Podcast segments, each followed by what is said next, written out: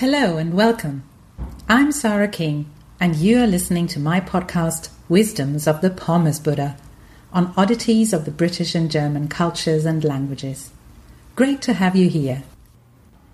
Today's episode is all about plaits, about a specific hairstyle that my English husband seemed to observe in Germany much more than in Great Britain, and we wanted to find out why that is and made some stunning discoveries.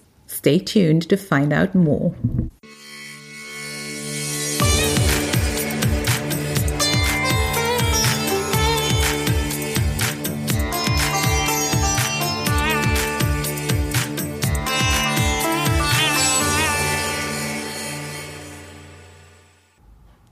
There are several reasons for this week's revelation.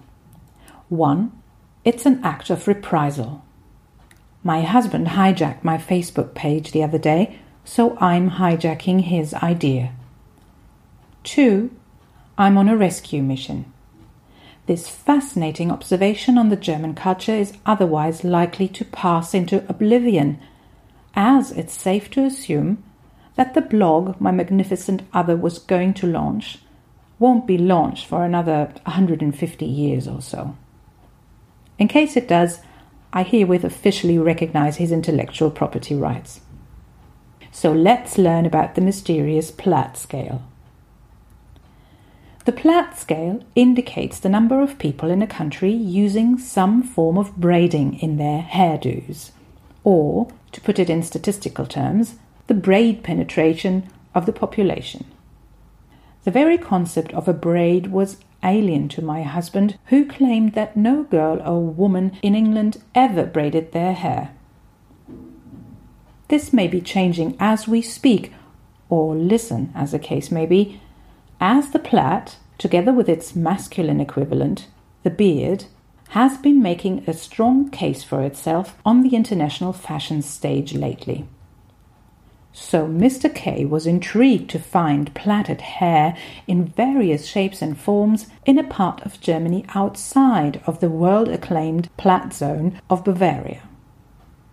Even more intriguingly, he observed that the number of people, mostly women, plaiting their hair dwindles gradually as you travel northwards, starting from, say, Oberstdorf. Women as far north as Hamburg, he noticed, were extremely unlikely to braid their hair at all. So the plait scale ranges from Aalgriet, north, no plaits, to Zenzi, south, corded maze of plaits, with Cologne approximately in midfield. Plaits can be seen but are not ubiquitous.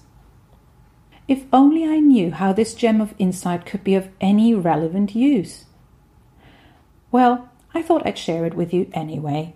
You never know when this bit of trivia may come in handy. As an interpreter, I know that there is no such thing as useless information. More tasty tidbits are to come. See, I can't do without food references. But first, let's look at some practical issues of British German life next week. The Pommes Buddha says, Happy braiding. That was it for today. Thank you so much for listening. You can read this text on my website www.pommesbuddha.com. If you liked this podcast, please do subscribe to it. Take care and hear you soon.